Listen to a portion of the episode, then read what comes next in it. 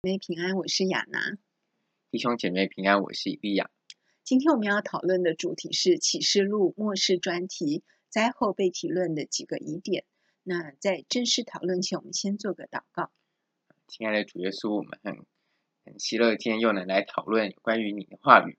那等一下我们要讨论有关于是启示录的内容，求你来与我们同在。在我们的聚会当中与我们同在，来帮助我们能正确理解起初这卷书所记载的内容。那不要读偏离，这样祷告是奉靠主耶稣的名祈求，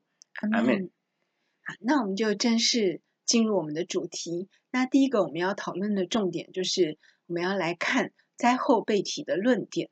首先，我们先来针对灾后被提这一个神学概念做一个定义。灾后被提，其中的灾就是指大灾难，那也就是指。代理书最后七十个七的最后一个七，以及这个启示录中所记载这七年最后的这个末世大灾难，会有敌基督的显现。在后壁提论这个观点认为，所有的教会要和以色列人一起经历这七年的大灾难，并且接受这个敌基督可怕的这个逼迫以及统治。那要在七年大灾难之后结束之后呢，基督徒也才能这个被提。然后被提到空中与主相会之后，这个几乎同时的瞬间，耶稣也这个就是从天上回来。所以呢，这一切都必须要在大灾难七年完全经历完之后，基督徒才可以被提，耶稣也才会在同时间从天上回来。所以认为被提跟耶稣第二次再来基本上算是同一件事，然后在同一个时间点发生，这是在后被提论主要的这个论点。那灾后被提论，他们这个定义有抵触圣经启示录的经文，我们来看一下。再等一下呢，我们会这个来看许多灾后被提论抵触的经文，并且我们会来针对灾后被提论所建立在哪一些经文上，我们会针对他们认为这个神学观符合哪些经文的一些主要基础经文来做出解答。所以，我们先来看灾后被提论，我们认为抵触的圣经经文。首先，我们可以看到。圣经启示录十九章，圣经启示录十九章呢，已经算是这个大灾难要结束了。但是呢，我们可以看到呢，第一节这时候呢，耶稣还没有骑白马回来，就是耶稣还没有第二次再来。但是我们可以看到第一节就这样说：此后我听见好像有一大群人在天上大声说：“哈利路亚！”那哈利路亚就是要赞美耶和华的意思，救恩、荣耀、全能都属于我们的上帝。我听见好像一大群人的声音，像众水的声音，像大雷的声音，说：“哈利路亚！因为主我们的上帝全能者作王了。”我们看到这个十九章的第七节，我们要欢喜快乐，将荣耀归给他，因为羔羊的婚期到了，他的新娘也预备好了。接着我们看到同一章的第十一节，第十一节才很明显的看到他这样说：“我观看见天开了。”有一匹白马，骑在马上的称为诚信真实。他审判征战都按着公义。他的眼睛如火焰，他头上戴着许多冠冕，又有写着的名字，除了他自己，没有人知道。他穿着见了血的衣服，他的名称为神之道。在天上的众军骑着白马，穿着细麻衣，又白又洁，跟随他。有利剑从他口中出来，可以击杀列国。他必用铁栅、铁杖辖管他们，并要踹全能神烈怒的酒醡。在他衣服和大腿上有名写着说：“万王之王，万主之主。”当然，我们知道这就是描述主耶稣的第二次再来，这是非常明显的经文。可是我们可以看到，在这里就有一个明显的时间轴。第十九章十一节描述耶稣，也就是这个神之道，或者是万王之王、万主之主。他会回来施行这个审判，但是我们却看到头先开头的十九章开头就已经看到有一大群人，我们相信这些就是得救的基督徒在天上大声的赞美神，所以我们并没有看到所谓的要先这个有这个有中间要有这个回来，然后背提好像跟这个耶稣在同时发生，嗯，似乎是另外一批背提更早就发生，所以人已经在天上了，那他们欢呼，是的。那这是我们认为这个有抵触的经文。接着我们再来看几个我们认为这个在后背题也抵触或者是没有考虑到的经文。这就是有关于记载许多众人不会悔改的经文。那在后背题认为，所有的基督徒和众人世人一样，必须要在地上历经最后七年的审判，包含神的愤怒。但是我们可以看到，神的愤怒会带来怎样的结果？根据启示录第十六章八节，第四位天使把碗倾倒在太阳上，使太阳可用火烤人。人被炎热所烤，就亵渎那有掌、那有权掌管这些灾难的上帝的名。他们没有悔改，也没有把荣耀归给上帝。第五位天使把碗倾倒在兽的座位上，兽的果就变成黑暗。人因疼痛而咬自己的舌头，又因所受的疼痛和生的疮，就亵渎天上的上帝，也没有为他们的行为悔改。又有大冰雹从天掉落在人身上，每一个约重一他连得，以致人因冰雹的灾难而亵渎上帝，因为那灾难太大了。我们可以看到，那在许多这个可怕的这些启示录中所宣判的审判当中，并没有描述到教会在这些人群当中，也没有描述到基督徒教会的动向。相反的呢，我们看到启示录想要呈现的是另外一个意象的画面。约翰不断呈现的画面呢，是在天上有天使奉神的命令降下这些灾祸之后呢，地上的人面对这些可怕的灾难是如何的亵渎神，以及如何的这个不悔改。因为我们可以看到这些灾难都是非常的可怕的，那并没有提到说，因此呢，这个有地上有教会来这个向他们传福音，或者是让他们因此悔改，或者是当时教会还可以在旁边那。相反的，他记载的都是似乎是大家都在咒诅神。嗯，那我们看完这个灾后被提的定义，他们的论点以后，我们再来看呃灾后被提他们所依据的圣经经文。首先，我们来看他们依据马太福音二十四章二十一到二十九节，因为那时必有大灾难，从世界的起头直到如今，没有这样的灾难，后来也并没有。若不减少那日子，凡有血气的，总没有一个得救的。只是为选民，那日子必减少了。那时，若有人对你们说基督在这里，或说基督在那里，你们不要信，因为假基督、假先知将要起来，显大神迹、大奇事。倘若能行，连选民也就迷惑了。看哪，我预先告诉你们了。若有人对你们说：“看哪，基督在旷野里”，你们不要出去；或说：“看哪，基督在内屋中”，你们不要信。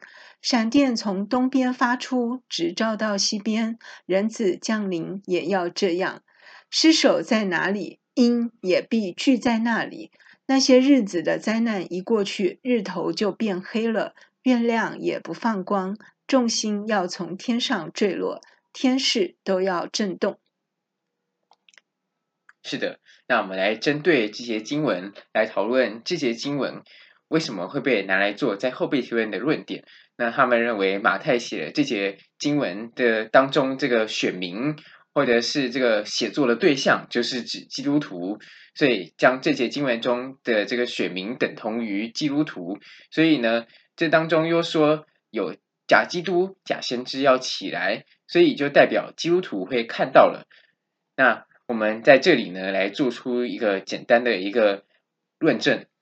其实马太福音最主要的写作对象是以色列人，所以呢，这当中的选民应该指的是以色列人比较合适。我们在阅读一卷圣经经文的时候，我们重要的是看到这些经文，它的这个神写的这个作者，他是想要传达给怎样的对象？比如说，保罗写给每个不同的教会，他也会针对那个教会不同的情景、不同属灵的光景来做出这个回答。那一样，这个四福音，马太福音是很特别的一卷福音书，它主要是要让犹太人悔改，相信耶稣就是那位弥赛亚而写的，带有强烈的写作目的。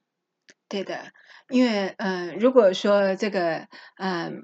耶稣讲的话，这个。如果我们认为是教会的话，呃，我们不会被迷惑，因为我们知道现在耶稣正已经在天上了，已经复活升天了，在天父的宝座嘛，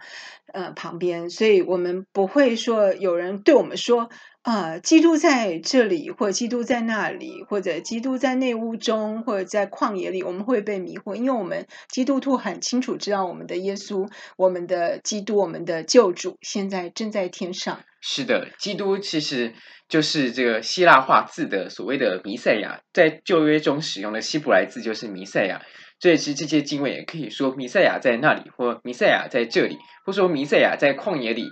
弥赛亚在内屋中。可是基督徒很确定，弥赛亚或者是基督。就是等于耶稣，我们也很确定他现在在天上，我们也很知道他已经第一次来复活、受死之后复活升天了。所以呢，我们并不会相信弥赛亚在旷野，或是弥赛亚在这里，或是弥赛亚在内屋中。相反的呢，我们可以从这样子的推理来知道，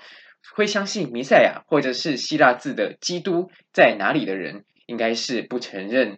这个所谓弥赛亚就是耶稣的以色列人，所以他们相信弥赛亚可能会在这里，或是可能会在以色列出生，因为他们不认为耶稣完成了弥赛亚的预言。对，所以呃，以色列还在等待他们的。救主是的，还在期待呃他们的救主，那个从他们的富人以色列的富人生出来。但是我们基督徒都很清楚，就是耶稣已经就是我们的救主。所以呃这几节经文呃如果用在我们基督徒身上，就显得嗯、呃、会起冲突，因为我们很清楚知道我们不会呃错认敌基督为。基督为真的基督，就是因为我们知道耶稣才是真的救主。除此之外呢，我们可以看到第二十二节描述，凡有血气的，总没有一个得救的。不过呢，我们在目前，如果你是基督徒的话，你已经都得救了。对，是不属于血气的，我们是属于重生的。的那相反的，当然选民，为什么选民还会有没有得救的？因为有些以色列人，我们知道他持续。拒绝耶稣是弥赛亚，他们仍然认为他们要靠旧约的律法来得救，要靠旧约当中的献祭来成全。是的，那所以我们也接着看到，因为我们刚才念到马太福音二十四章到二十九节，我们可以看到后两节三十到三十一节，嗯、呃，经文是说，那时人子的兆头要显在天上，地上的万族都要哀哭。他们要看见人子有能力、有大荣耀，驾着天上的云降临。他要差遣使者，用号筒的大声，将他的选民从四方、从天这边到天那边都招聚了来。所以，从后面这两节经文，我们可以看得出来，这个有两批啊、一批就是从四方招聚。就是在地上的以色列民，那还有一批是在天上的招聚过来。是的，嗯，如果教会这时候也在地上的话，嗯、呃，这个三十一节就不会很很这个清楚的讲说，从四方还有从天的这边到天的那边都招聚了来。是的，那当然这里的这个选民呢，这个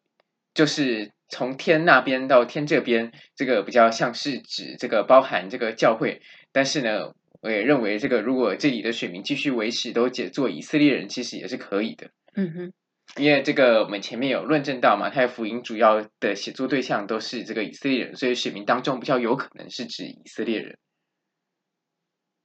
好，那我们再接着看灾后被提。呃，另外他们有依据的圣经的经文，就是在启示录十三章七节，又任凭他与圣徒征战，并且得胜，也把权柄赐给他，制服各族、各民、各方、各国。是的，那这里任凭他与圣徒征战，并且得胜。同样的，这里的圣徒是出现在这个十三章当中。那我们知道呢，当中其实前面已经没有提到这个教会了。其实启示录最主要提到教会的词是一到三章，后面我们等下会论述到圣徒这个词的这个问题。虽然圣徒这个词的确有时候可能会跟教会做通用，可是呢，我们要注重上下文。通用的时候，我们要需要知道为什么它是可以通用，以及在第五章以后呢，我们发现启示录的主角都变成十四万四千人以及两位见证人。那这时候为什么又会认为圣徒就是等于前三章的教会呢？这值得我们的深思，这也是一个必须要考虑进去一个很重要的条件。相反的呢，在其实实际上呢，后面呢，我们看到揭开印之后，强调的是圣徒就是。应该就是等于等同于那十四万四千人，那十四万四千人盖了神的印，他们是唯一在地上受到神保守的，因为他们有神的印。可是这十四万四千人并不是外邦人，圣经很明显的告诉我们，他们是以色列人。所以我们相信，在当中呢，选择使用圣徒这个词要小心。虽然在其他的经文，圣徒可能通用于教会。可是，在这里，我们依照写作的脉络来看，约翰似乎是把圣徒等同于前面提到的受神印记的人。受神印记的人，也就是所谓用天使来盖印的人，又是等同于前面的十四万四千人，而十四万四千人又是等同于以色列人，因为我们不相信这个所谓的取代神学。因为我们相信十四万四千人，如果写是以色列人，就是确实是以色列的十二支派人，而不会说这个我们相信说这个教会也是一种以色列人，所以约翰可以这样写。我们认为取代神学的解法是错误的。那所以这一节经文并不能当做灾后被提的一句经文。相反的，如果我们认清楚启示录当中圣徒这个代词前面的脉络以及他写作的背景。我们反而会认为这节是支持灾前被提的经文，因为圣徒其实反而几乎在当中指的都是那十四万四千人，而十四万四千人是以色列人。是的。那我们刚才有提到圣徒，唯一我们认为有可能可以代表教会，但也不绝对是代表教会，也有可能是代表以色列人的是有关于启示录第五章的记载。因为启示录第五章的记载是一到七印都还没有揭开，所以那十四万四千人还没有盖印。那这时候出现的圣徒，有可能就确实是指教会了，但是也不是一定是，也有可能就是以色列人。我们可以来看这几节经文。好，启示录五章八至十节。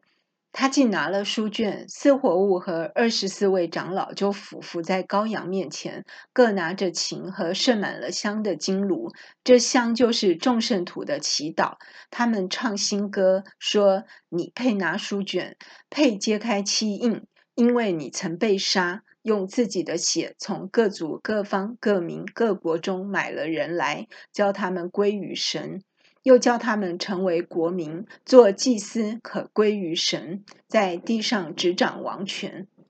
是的，这里提到众圣徒的祈祷。这众圣徒，因为我们刚才说过还没有盖印，所以这里似乎就比较不可能是三四千人，但是也有可能真的确实指的就是以色列人。因为其实启示录当中呢，经常区分圣徒。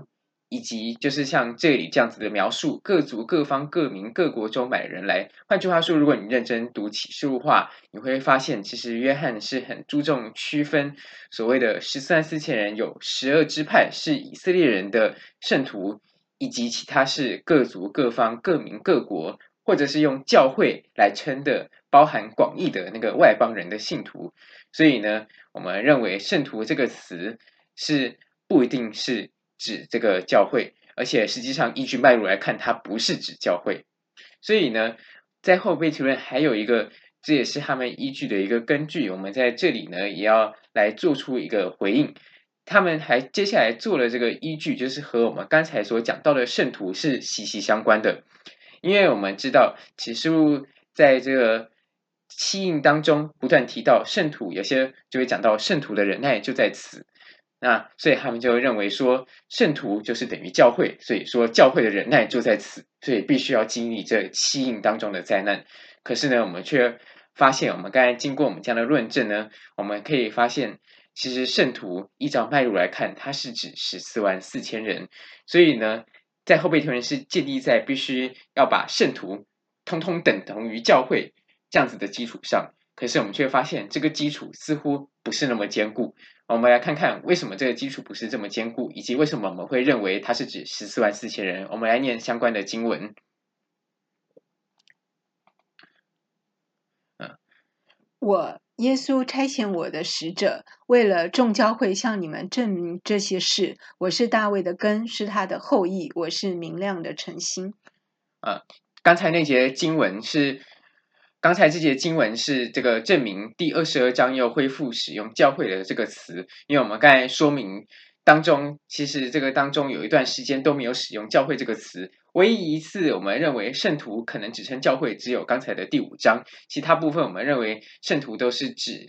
盖印的十四万四千人。那唯一最后一次，约翰突然又出现“教会”这个词，已经是在结尾了，就是二十二章十六节。所以为什么约翰必须要在前三章用“教会”来写给西风教会，中途又突然不用“圣徒”，又突然改用“圣徒”？后面又在二十章突然出现，我们认为这个需要值得重新考虑，所以我们一样，这是一节经文，我们认为圣徒不能直接画上等号，永远都是等于教会。是。那我们其实刚才我们要念的经文，就是有关于为什么我们认为圣徒是盖印，也就是是十四万四千人的经文，是在启示录第七章七到一一的一到四节。此后，我看见四位天使站在地的四角，执掌地上四方的风，叫风不吹在地上、海上和树上。我又看见另有一位天使从日出之地上来，拿着永生神的印。他就像那得着权柄能伤害地和海的四位天使，大声喊着说：“地与海并树木，你们不可伤害，等我们印了我们是众仆人的头额。”我听见以色列人各支派中受印的数目有十四万四千。是的，这里描述了以色列支派中十四万四千受印的数目。接着，我们再看到，我们可以参照启示录九章三节来了解为什么他们需要有神的印。我们可以看到这样子经文这样子的记载。有蝗虫从烟中出来，飞到地上，有权柄赐给他们，好像地上的蝎子有权柄一样。他们奉命不可伤害地上的草、各样绿色植物和各种树木，唯独可伤害额上没有上帝印记的人。换句话说呢，这些经文就是我们换一个方式，另外来讲，唯独可伤害额上没有上帝印记的人。换句话说，他们不可伤害额上有上帝印记的人。那什么是额上有上帝印记的人呢？就要看启示录七章，额上有上帝印记的人，其实就是以色列各支派中受印的数目有十四万四千人，当中并没有特别提到教会受了神的印。实际上呢，为什么不需要受这个印呢？我们也相信这个印其实是为了要来度过这个大灾难所使用的。那为什么他们需要度过大灾难？因为是以色列支派中所受印，因为以色列人他们当中有些。是目前是拒绝耶稣的，但是他们有可能在未来大灾难中归向耶稣，因为神也答应，就是拣选了许多以色列人，只是他们时候还没有到，所以现在没有办法悔改。可是，在大灾难时，他们悔改了，所以他们必须要经历这场大灾难。神保护他们的方法是让这些以色列人的额上有神的印记，所以呢，这是当时神所做出的一个方法。那我们现在基督徒有没有神的印记呢？其实我们也有神的印记。其实最最最证明神的，我们是神的儿女印记，就是我们神经内住在我们心中，那就是我们只要真正得救的那一刻开始，我们就领受了圣灵。所以呢，我们领受圣灵，这就是神的印记。可是这里启示录又特别讲到另外一个印记，我们认为这个印记是不同的，这个印记是就是专门要来，因为要度过这个大灾难，但是这个印记却没有提到要替所谓的教会盖上这个印记，对。所以。这是一个很重要、不能忽视的线索。嗯，因为如果神在差派天使来盖我，我们已经接受耶稣人一个印记，好识别说能拯救我们在大灾难不受伤害，这是多此一举。因为我们得救那一刻就已经有呃圣灵了嘛，就是我们得救的确据了。是的。所以神。耶稣也说他认得我们，认得他的羊，所以不需要再多此一举。教会再盖一个印，神才能分辨说，呃，哪些就是要他保护的、要拯救的选民。是的，嗯，那这是一个针对，所以才会写的很清楚，十四万四千人，十二支派中十四万四千人。当然，我们相信这十四万四千人不一定是真的说大灾难中。得到神保守的以色列得救的人只有十四万四千人，因为十四万四千，我们知道前面的一四四刚好就是十二乘以十二，就是十二的平方。十二是象征完全的数字，这这个数字不一定是真实的，也可能是一个虚数。它代表神对以色列家最后一代的人的拣选，神对以色列家的救赎，在灾难中达到完全，而且同时也代表神对以色列就是有如此的慈爱。虽然在可怕的大灾难当中，可是神差派天使来盖印，所以让他们可以不用受到可怕的这个无底坑上来的使者，就是或者是无底坑上来像是那个蝗虫的那个东西来伤害他们，因为这些像是蝗虫的，他们不能伤害而上有上帝印记人，这是神对以色列的信实，而不是对教会。是的，那我们再来看灾后被提，他们还有依据的圣经经文，就是他们会依据启示录二十章四至五节。呃，还有《帖萨罗尼迦前书》四章十六节，那我们来看这几节经文。启示录二十章四节，我又看见几个宝座，也有坐在上面的，并有审判的权柄赐给他们。我又看见那些因为给耶稣做见证，并为神之道被斩者的灵魂，和那没有拜过兽与兽像，也没有在额上和手上受过他印记之人的灵魂，他们都复活了，与基督一同作王一千年。这是头一次的复活，《帖撒罗尼迦前书》四章十六节，因为主必亲自从天降临，有呼叫的声音和天使长的声音，又有神的号吹响。那在基督里死了的人必先复活。是的，他们所以因此呢，就结合这两节经文。这是灾后被提论最主要会提出来，然后也是经常来反驳灾前被提论的一些经文，或者是灾中被提论的一些经文，因为他们说保罗在这里讲到必须要先有在基督里死人先复活，所以还有保罗另外一节经文就是认为说一定要先复活，死过的人要先复活，接着呢我们的身体才能被提才能改变，所以呢换句话说，他们再去参照启示录二十章四节，发现。头一次的复活，也就是那些已经死去的基督徒或是死去的圣徒的复活，必须要发生在第二十章。所以他们将这两节经文结合在一起，做一个推论，认为说，因此，既然约翰记载在第二十章是在所谓的已经几乎七印了之后了，所以呢，他们就认为这样子就代表必须要有先有他们的七印过完，七印过完之后，才有头一次的复活。头一次的复活之后，才有耶稣第二次降临，以及才会有所谓的被提发生。但是，我们针对这些经文，我们必须要来做这样子的解释。首先呢，约翰的视角并不代表这一些的复活一定百分之百必须要发生在七印或者是七年之后。这只是约翰在天上看到一个意象，一个视角。所以呢，这里是不一定是一定要这样子来做解释的。对，因为他看见不代表。那时候他看见的时候，马上发生复活的事情。是的，他可能在之前这个已经睡了的信徒就已经复活了，然后他在二十章看到那些复活的信徒，不代表说啊、呃、他在那时候看到他们复当场复活的发生的这件事情。是的，嗯，这是我们针对这个的一个解释。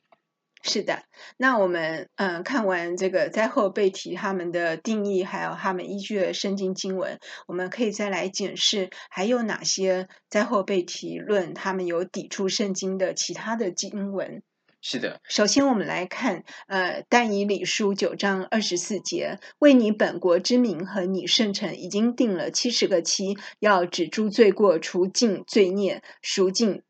罪孽。除尽罪恶，赎尽罪孽，引进勇毅，封住意象和预言，并高至圣者。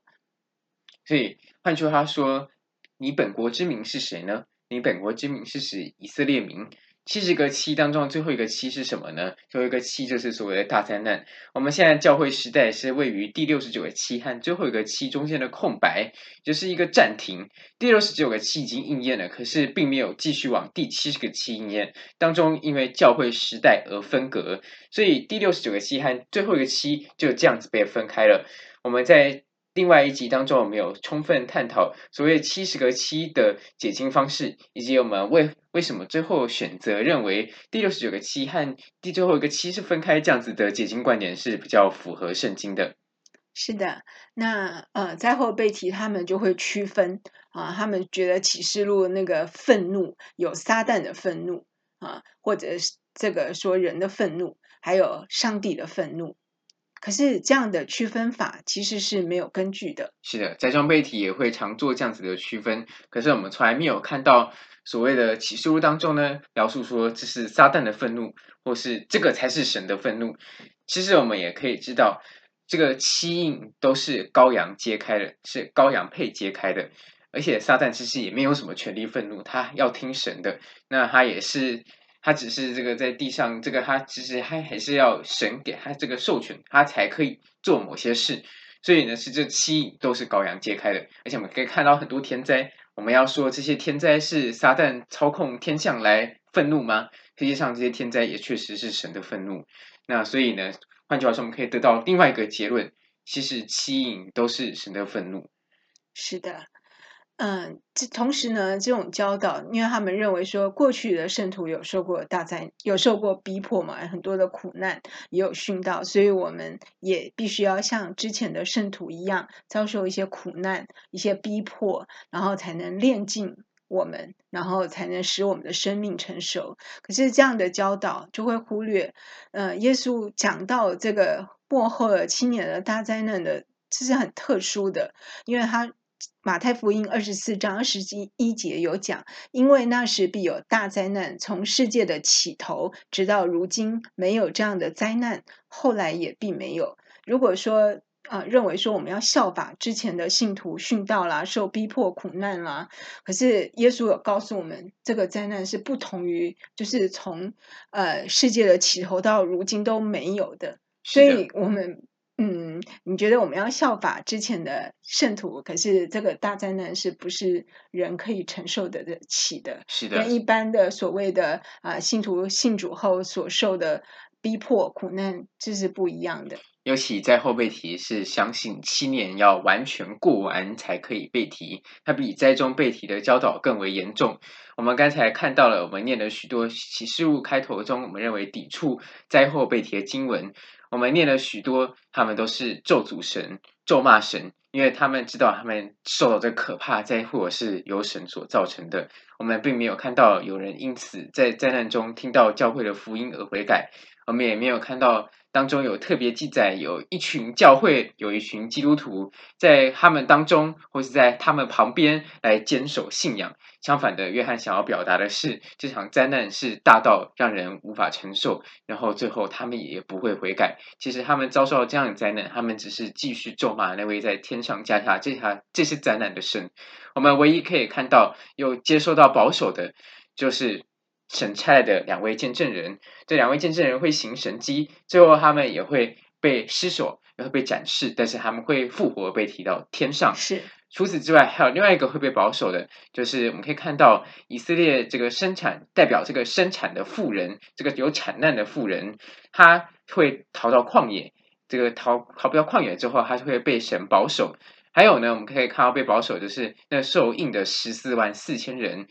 我们可以看到主角是这些人，而并不是前面三章提到的教会。如果真的教会必须要在当中的话，我们相信对于教会会有更多的描写。但是我们却看到不断的描写，却是描写以色列人的视角。因为大，因为这个妇人生产的这个妇人生出小男孩的那个妇人，小男孩就是耶稣，妇人就是象征以色列。我们看到受印的人，受了神的印的人。受了神的印的人，还是十二支派的以色列人，所以，我们从头到尾都看到这些都是以色列人，而不是教会。是的，那我们再来看灾后被提还有抵触的圣经经文，在帖撒罗尼迦前书五章九节，因为神不是预定我们受刑，乃是预定我们借着我们主耶稣基督得救。所以，我们从这个根据这个经文，我们可以知道，从神公义的属性跟审判的原则来看，这个灾后被提是不符合神学的。是的，还有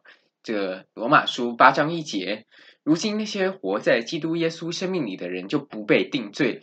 因着圣，因为圣灵的法则，就是那时我们跟基督耶稣联合而得生命的，已经从罪和死的法则把我们释放出来。所以换句话说，我们也不会再定罪。那为什么要他们有一些以色列人要遭受这个可怕雅各遭难的日子，最后一个七，以及为什么世人必须要遭受这个可怕大灾难，我们当然就是要厘清。我们刚才有说过，这没有什么所谓撒旦的愤怒和神的愤怒混在一起，其实主要这就是神的愤怒，因为神允许这些事发生，而且是由神来揭开这七印，也是神来使天使吹号，也是神来降下神愤怒的这个七碗，这是。神的愤怒，这是神的一种审判，所以它并不是一般的苦难，而是一种刑罚。但是我们可以看到，刑罚是针对罪人而定的，我们也是罪人，但是因着我们有耶稣宝血的覆盖，所以神不需要将这些七印的刑罚倒在我们身上，因为我们已经得到耶稣的救赎了。这是圣经中不断要传达的这个概念，否则我们就和未信的人也一样，那我们几乎也该去地狱，因为其实我们也都有罪。对，嗯，所以耶稣第一次来到这个世上，他是来这个，他是他的恩典的时代，是我们要趁着把握，他还没有在第二次回来之前，赶快信靠他，解决我们罪的问题。是的，因为我们人真的没有靠，没有办法靠自己的力量、好行为来拯救自己。是的，因为功过也不能相抵嘛，因为我们就是犯了罪，你不能说我们用后面的好行为来抵消我们前面的罪。就像一个人在法律上犯了这个罪，不能说我其他行为都很好啊，就抵消呃我犯的其他的罪。法律上也不会这样子允许你这样。是的，他也不能跟法官讲说，那个我抢劫之前我做了几件好事，对，你是否能把那几件我做过的善事拿来跟这件我抢劫的事情功过相抵？是的，所以，嗯，只有得到救恩，只有一个方法，就是神为我们预备的耶稣，我们就必须要接受耶稣为我们的救主。是的，那我们还可以看到。知识，我们再来复习知识在线背题的经文。如果想要看更多知识在线背题的经文，可以来看在前背题论的这个观点以及它的圣经依据。那我们在那节当中有很多的这个论述，这里我们念一节最关键的经文。好，启示录三章十节，你既遵守我忍耐的道，我必在普天下人受试炼的时候，保守你，免去你的试炼。是的，那而且免去就是不用再经历大灾难。所以这也是唯一可以解释为什么约翰在后面并没有再提到教会。是的，那我们再来看这个灾后被提还有抵触圣经经文的地方，在帖撒帖撒罗尼迦前书一章九至十节，因为他们自己已经报明我们是怎样进到你们那里，你们是怎样离弃偶像，归向神，又服侍。那又真又火的神，等候他儿子从天降临，就是他从死里复活的那位救我们脱离将来愤怒的耶稣。那将来愤怒的耶稣是什么呢？我们知道，当然启示中所谓羔羊，羔羊当然也就是耶稣。那耶稣在天上要降下这个灾难，是为了要审判这个万民，也是他的愤怒。所以呢，这就是在后被提论。经常忽略的经文以及神学观，因为他们就是错误的将启示物的灾难认为它不是神的愤怒，或者认为它是一种炼净圣徒的方式、炼净基督徒的方式，或是炼净教会的方式。可是他的这个灾难从头到尾，他的目的从来都不是耶稣要来炼净教会。这个灾难是非常可怕的，它是用来警告世人。那同时，为什么要记载这些灾难？有人可能会问：如果基督徒已经不在了？那现在先读到呢，除了让大家知道，让大家现在就警醒，赶快悔改得救，行在耶稣的话里，不要离开耶稣之外，这些经文呢，也是要来给以色列人看，当然也希望他们现在就得救，现在就接受耶稣，不要来经历这个可怕的灾难。同时，这个也不要去希望有灾中和灾后被提，圣经中并没有什么灾中和灾后被提的经文，所以呢，如果你你要在那个时候灾难中才信信主的话，就是只能只能以殉道的方式来完成的这个信仰。是的，这所以这边很清楚，是我们耶稣是来救我们脱离愤怒，神的愤怒。是的，对他的审判，所以我们不是要经过神的愤怒。那七年的大灾难，尤其是你可以看到后三年半大灾难，明显。绝对就是神的愤怒，所以不可能经历。是的，那我们再来看这个灾后背题，还有抵触圣经经文的部分，是在约翰福音十四章一至三节。你们心里不要忧愁，你们信神也当信我。在我父的家里有许多住处，若是没有，我就早已告诉你们了。我去原是为你们预备地方去。我若去为你们预备了地方，就必再来接你们到我那里去。我在哪里，叫你们也在哪里。是的，那当然预备这个地方，除了死后的死后的基督徒可以去之外。当然也绝对可以给要避免受大灾难的基督徒去，我们不需要在地上，因为耶稣已经为我们预备好一个地方。同时，为什么我们要去天上？因为我们本来就不属于这个世界。是的，那耶稣就应许我们信徒啊，会把我们接到他那里去。那耶稣现在是在天上嘛，所以我们就不会留在地上。那耶稣说他在天父家帮我们预备住处，所以我们就不需要说啊、呃，在大灾难中我们要去买地啦，为自己盖方舟啦，去躲避这个今年的大灾难。因为对，啊，是的。而且实际上这些方舟和买地呢，嗯，我们也有讨论过。实际上买地和买方舟，这个也都是。很明显的，这个政府也不会不知道。但是当时迪西都是统治全世界，他绝对不会说他不晓得你躲在哪里，所以他就找不到你。相反的，这个迪西都可以很轻易的找到你，所以这也并不是什么绝对安全的。那还有人认为要买田来自己种菜，可是当时如果你不接受受孕的话，恐怕你也很难缴交自来水费。那你没有没有水，你没有什么，你也都是很难生存，而且。更何况，启示录当中后面也有所谓的阴沉会使水变苦，所以这个也，所以也会让这个水都没有办法长出来植物。所以我们可以看到，这些预备知识真的都是未必有用的。那所有他们想要预备的这个人，会把这些预备呢，就说自己就像约瑟当年一样。其实这个是完全错误的这个类比。首先，约瑟和这次所经历的灾难不一样，约瑟所经历的是当时中东的这个饥荒。这次经历的是全世界大灾难。约瑟是当时埃及的宰相，而且埃及的宰相是非常重视他、重用他。同时，神也祝福约瑟，让他们可以预先长出来更多的粮食，地产出更多粮食。可是，神并没有给我们这样子的允许。我们也并不是什么宰相，我们也不是什么国家的领导人。神也没有在圣经中教导我们要效法约瑟，在大灾难七年当中替自己先买好地，提早先种好东西。对，神耶稣告诉我们，是他为我们预备地方，不是叫我们自己预备地方，然后等他回来一起跟我们在一起。嗯，那我们再继续看灾后背题还有哪些抵触圣经经文的部分啊、就是在哥林多前书十五章五十一至五十二节。我如今把一件奥秘的事告诉你们：我们不是都要睡觉，乃是都要改变。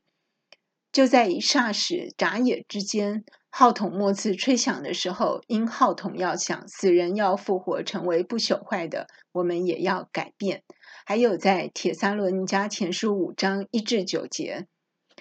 弟兄们，论到时候日期，不用写信给你们，因为你们自己明明晓得主的日子来到，好像夜间的贼一样。人正说平安稳妥的时候。灾祸忽然临到他们，如同产难临到怀胎的妇人一样，他们绝不能逃脱。弟兄们，你们却不在黑暗里，叫那日子临到你们像贼一样。你们都是光明之子，都是白昼之子。我们不是属黑夜的，也不是属幽暗的，所以我们不要睡觉，像别人一样，总要警醒谨守。因为睡了的人是在夜间睡，醉了的人是在夜间醉。但我们既然属乎白昼，就应当谨守，把信和爱当作护心镜遮胸，把得救的盼望当作头盔戴上。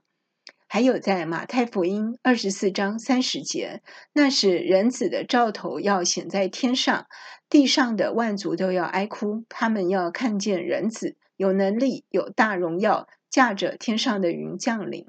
这是我们先前论述过的内容，在马太福音二十四章三节、三十节，我们可以看到这是主耶稣第二次再来的描述，所以众人都会看见人子。可是那为什么圣经当中保罗书信又有另外一种记载呢？保罗书信的帖撒罗尼迦前书五章三节却又说，人正收平安稳妥的时候，灾祸忽然临到他们；或者是五章二节说，主的来日子来到，好像夜间的贼一样。所以呢，为什么会有这样两种的记载呢？这唯一可以解释的就是因为有秘密被提，以及有 DSU 第二次的再来。而且这件事发生的日期显然是有些间隔的，而且也显然是两次事件，而不是像在后背提所描述，瞬间的被提，瞬间的回来，瞬间的被提，瞬间的回来。其实保罗和马太福音也不必这样写，其实这从头到尾就当做同一件事情来写就好了。而且当时因为是同时发生，那耶稣回来是大家都会看得很清楚，世人都会看到，因为他要回来实行审判，而且他要回来来审判那些兽以及拜兽的人，所以大家会很清楚看到他的降临，这没有什么秘密。所以如果是同时发生的话，也想必会同时看到基督徒提到天上，然后与那与基督徒与耶稣一起再回来，这会同时都可以看得到，并不会产生说前面前几秒看不到，后面突然看到耶稣回来，这是不太可能发生的。这很明显，这样子的描述是有来，虽然没有直接的告诉我们被提这个单字，但是他告诉我们这是两件事情，一个是。主将我们提到天上，这是秘密的。另外一个呢，是主回来，耶稣回来的时候，却是世人都必看到了。所以呢，在后被提认为，在这个被提在七年之后才发生，而且与耶稣再来同时发生，这样子将两个事件混在一起，可能是忽略了这些经文很明显的描述就是不同。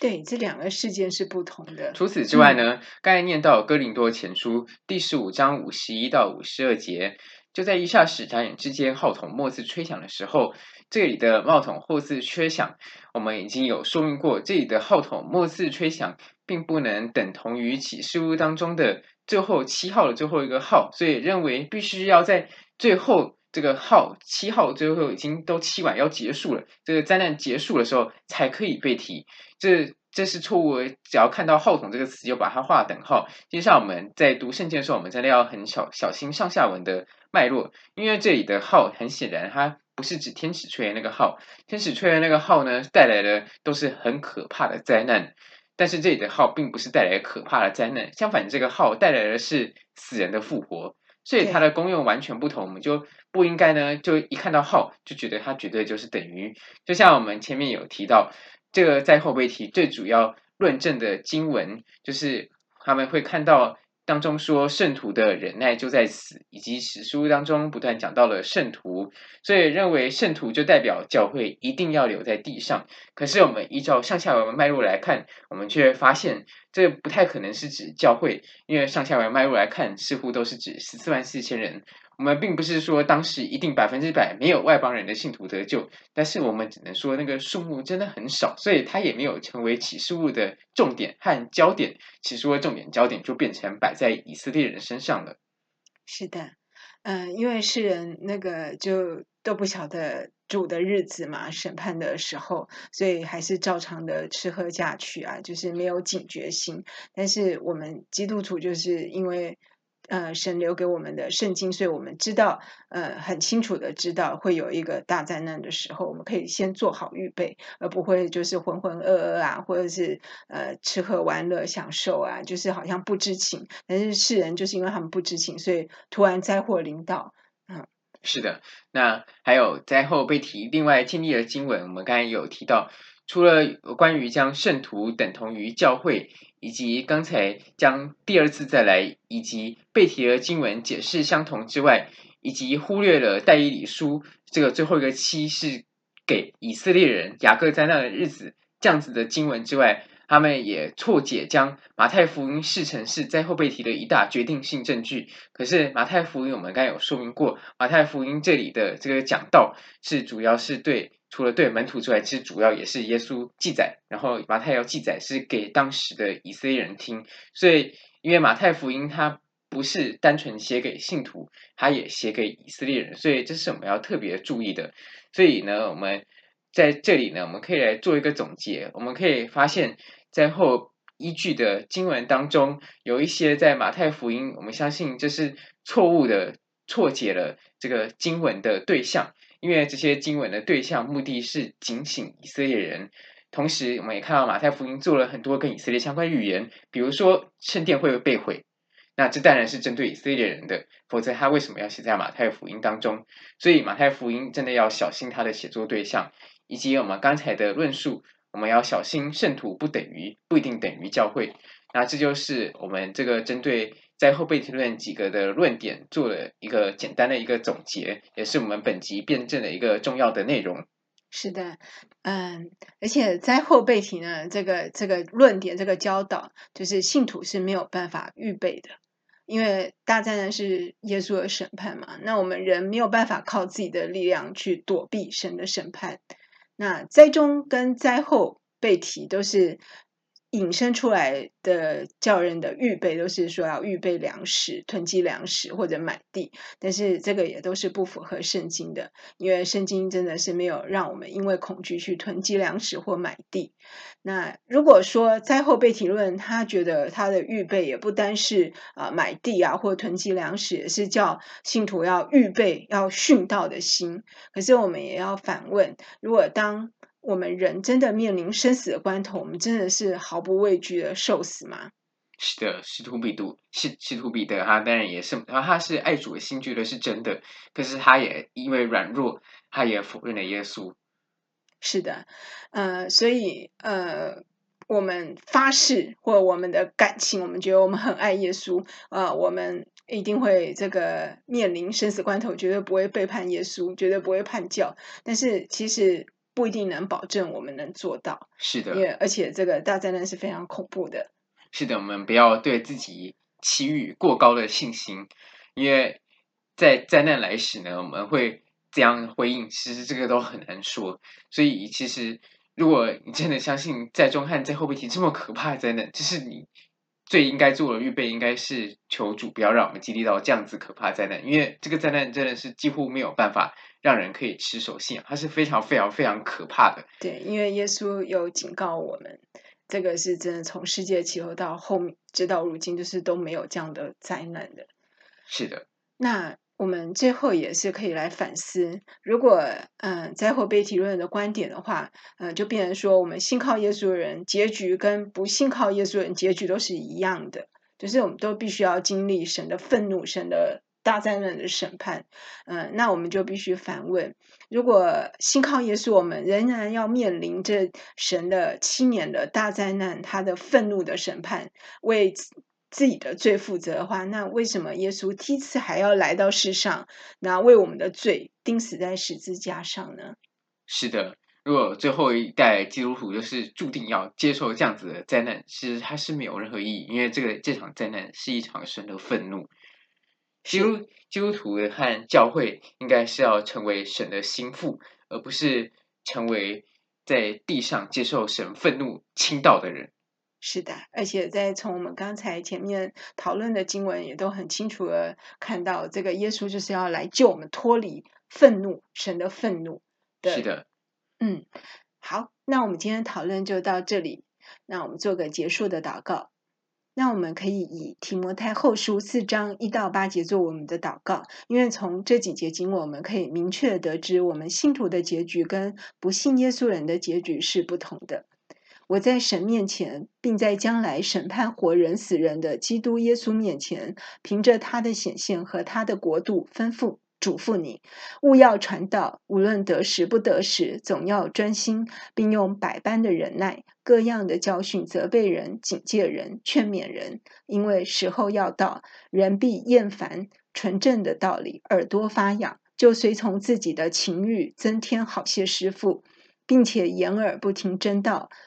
偏向荒渺的言语。你却要凡事谨慎，忍受苦难，故做传道的功夫，尽你的职分。我现在被交奠，我离世的时候到了。那美好的仗我已经打过了，当跑的路我已经跑尽了，所信的道我已经守住了。从今以后，有公义的冠冕为我存留，就是按着公义审判的主，到了那日要赐给我的，不但赐给我，也赐给凡爱慕他显现的人。